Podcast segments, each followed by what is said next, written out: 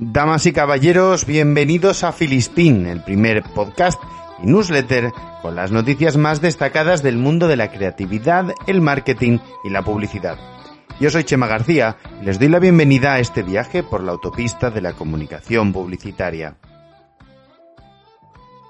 En el programa de hoy vamos a hablar mucho de creatividad, de acciones y campañas que han ido surgiendo en las últimas semanas. Empezaremos por acciones relacionadas con el mundo social, hablaremos de festivales, tendremos un gran protagonismo de la comunicación publicitaria en general y hablaremos de más grandes empresas que se han unido al boicot a Facebook. Empezaremos por Vodafone, que ha cedido sus soportes a negocios de barrio. Ha sido a través de Vodafone Business, de la mano de Imedia Wink, los que han creado una insólita campaña en España que pone a disposición de pequeñas empresas de barrio un circuito de MUPIs para que aumenten su visibilidad. Más de 200 negocios repartidos por las ciudades de Madrid, Barcelona, Málaga, Sevilla, Valencia, Bilbao y Vitoria participan en esta iniciativa cuyo objetivo es apoyar al pequeño negocio de barrio.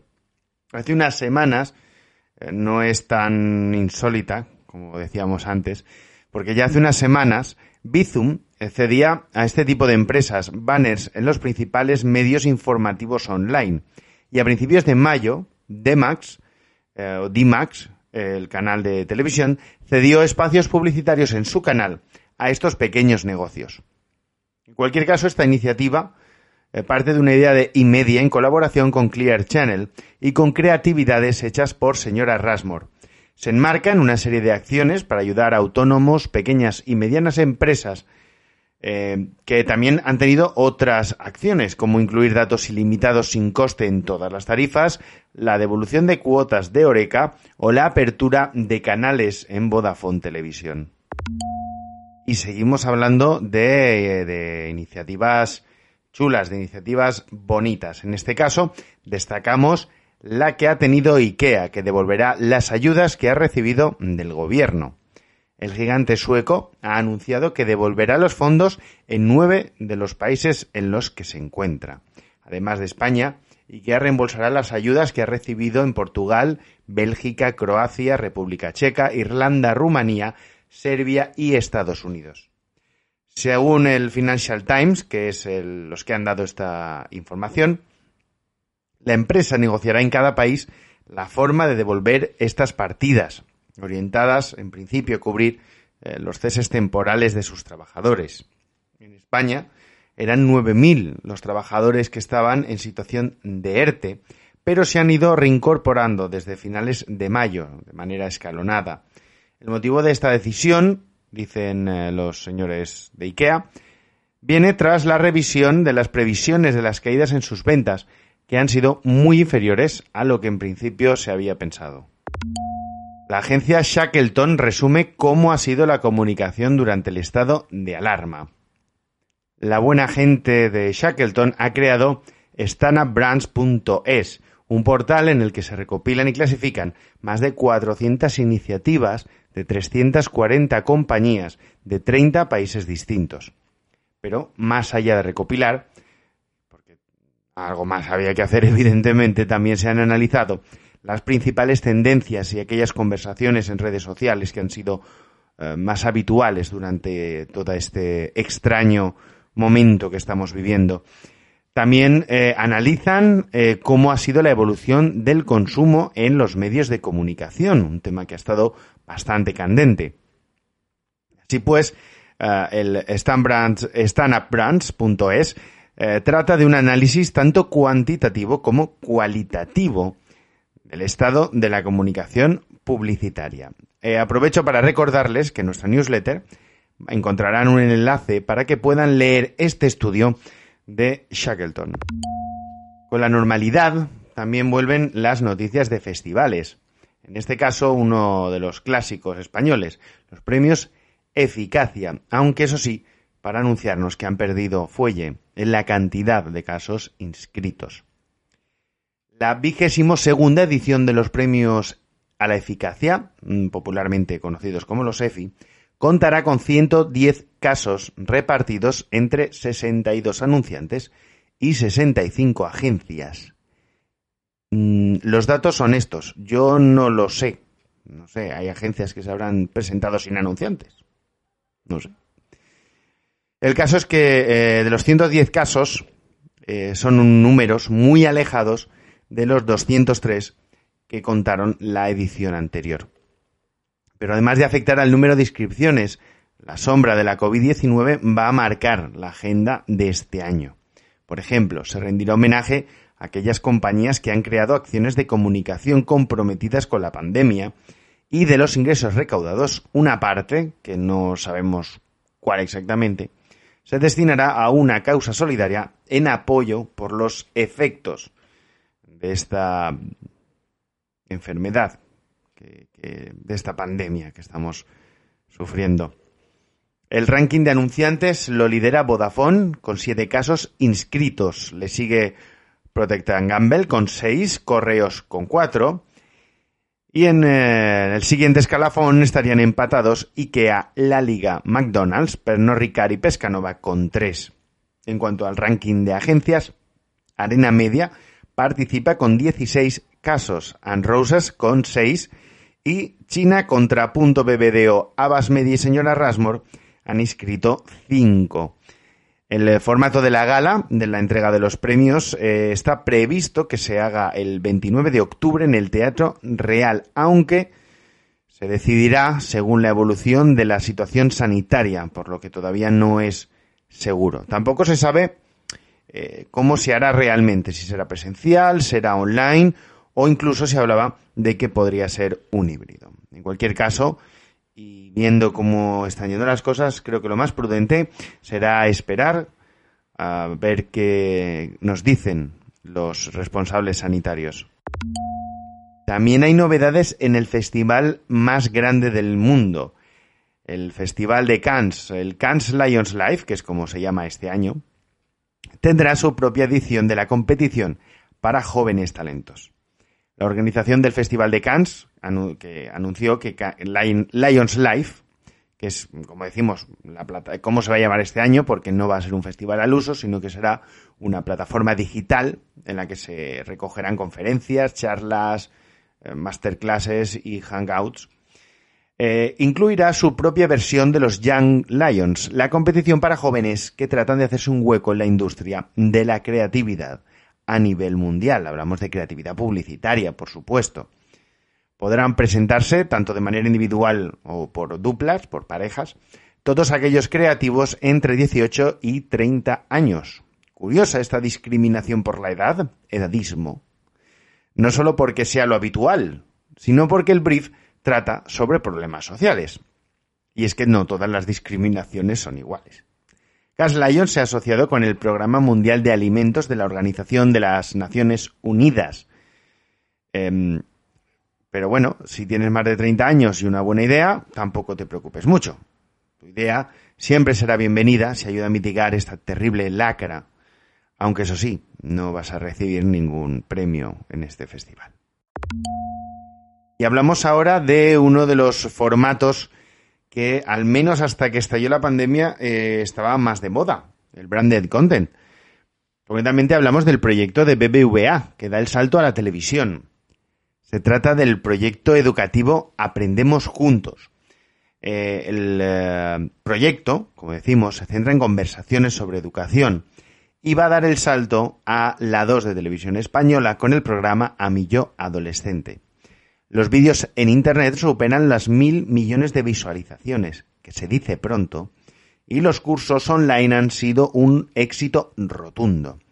Por eso, los sábados a las 14 horas, varios presentadores en los que se destacan el cineasta David Trueba, la divulgadora Elsa Punset o el filósofo David Pastor Vico, hablarán sobre el mundo de los adolescentes o teenagers, para los que gustan de usar términos anglosajones de manera gratuita y absurda.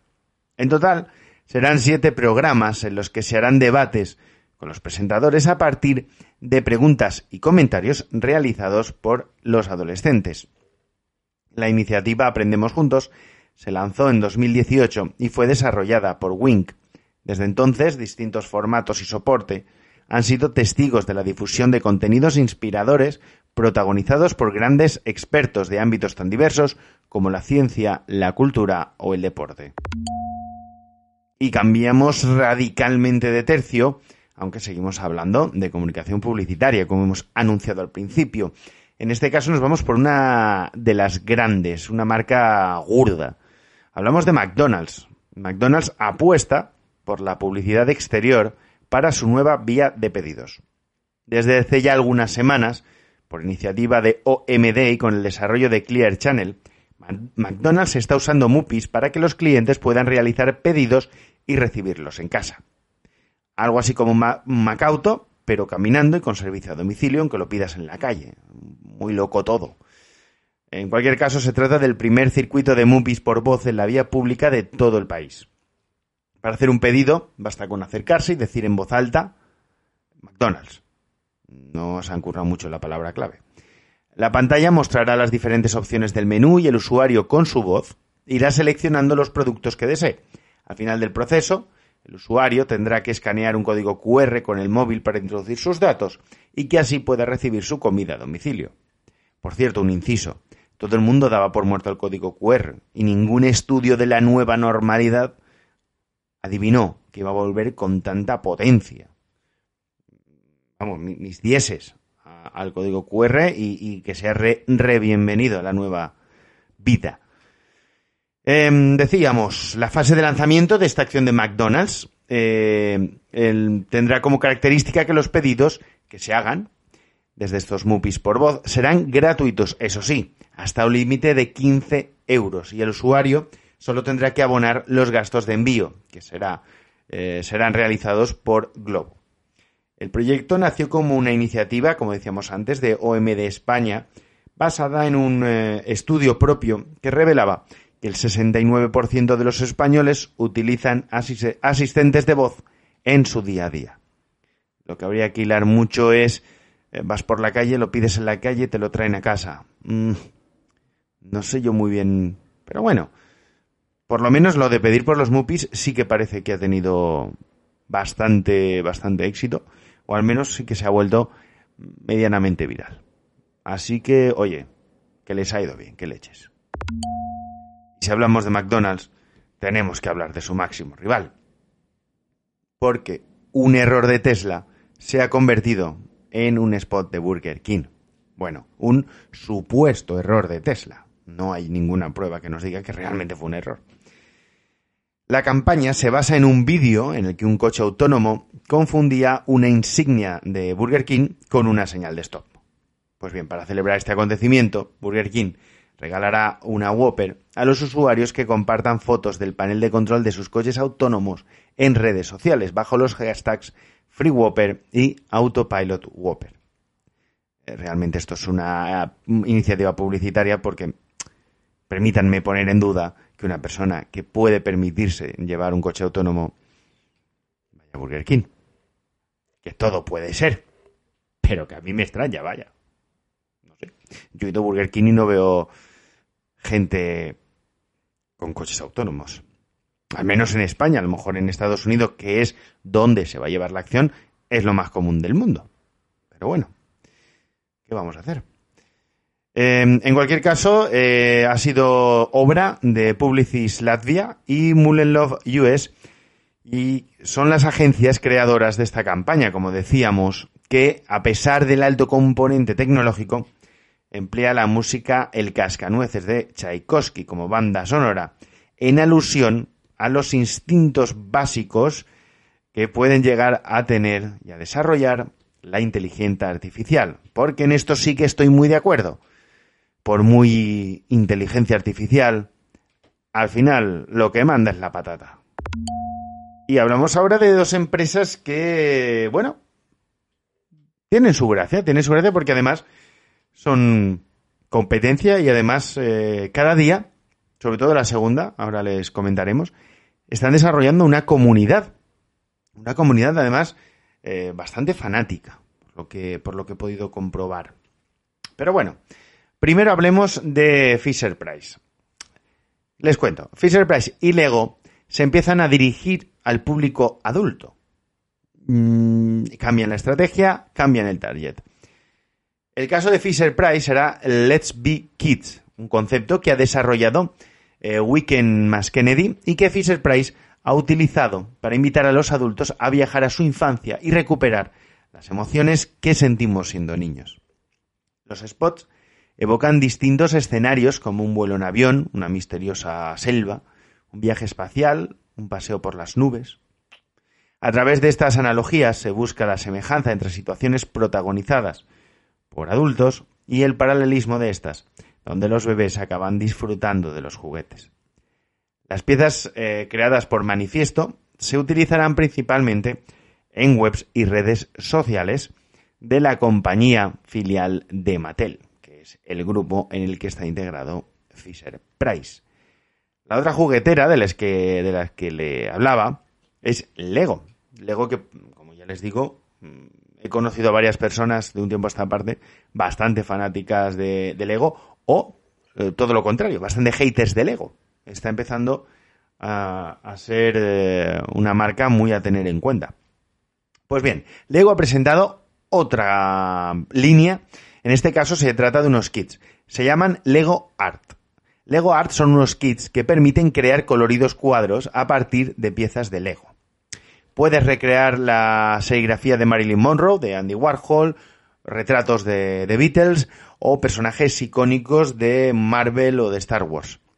El objetivo es acercar la marca a un público adulto e inspirar a los fanáticos del cine, amantes de la música y aficionados al diseño en general, a sumergirse en un mundo de arte y creatividad vinculado a sus ídolos. Quieren, dicho de otra manera, que mantengamos vivo a ese niño que todos llevamos dentro. Y que nunca, nunca debes dejar que se calle, porque la gente que deja al niño morir es muy aburrida. Lo bueno de estos sets es que no son rígidos y aunque inicialmente vienen con instrucciones de montaje, pueden reinventarse de varias maneras diferentes o incluso actualizarse con nuevos colores. Es más, la marca ha ideado un sistema para que se puedan colgar, eh, los trabajos finales se puedan colgar en la pared. Una cosa que me parece maravillosa. A mí, me ha gustado mucho la iniciativa.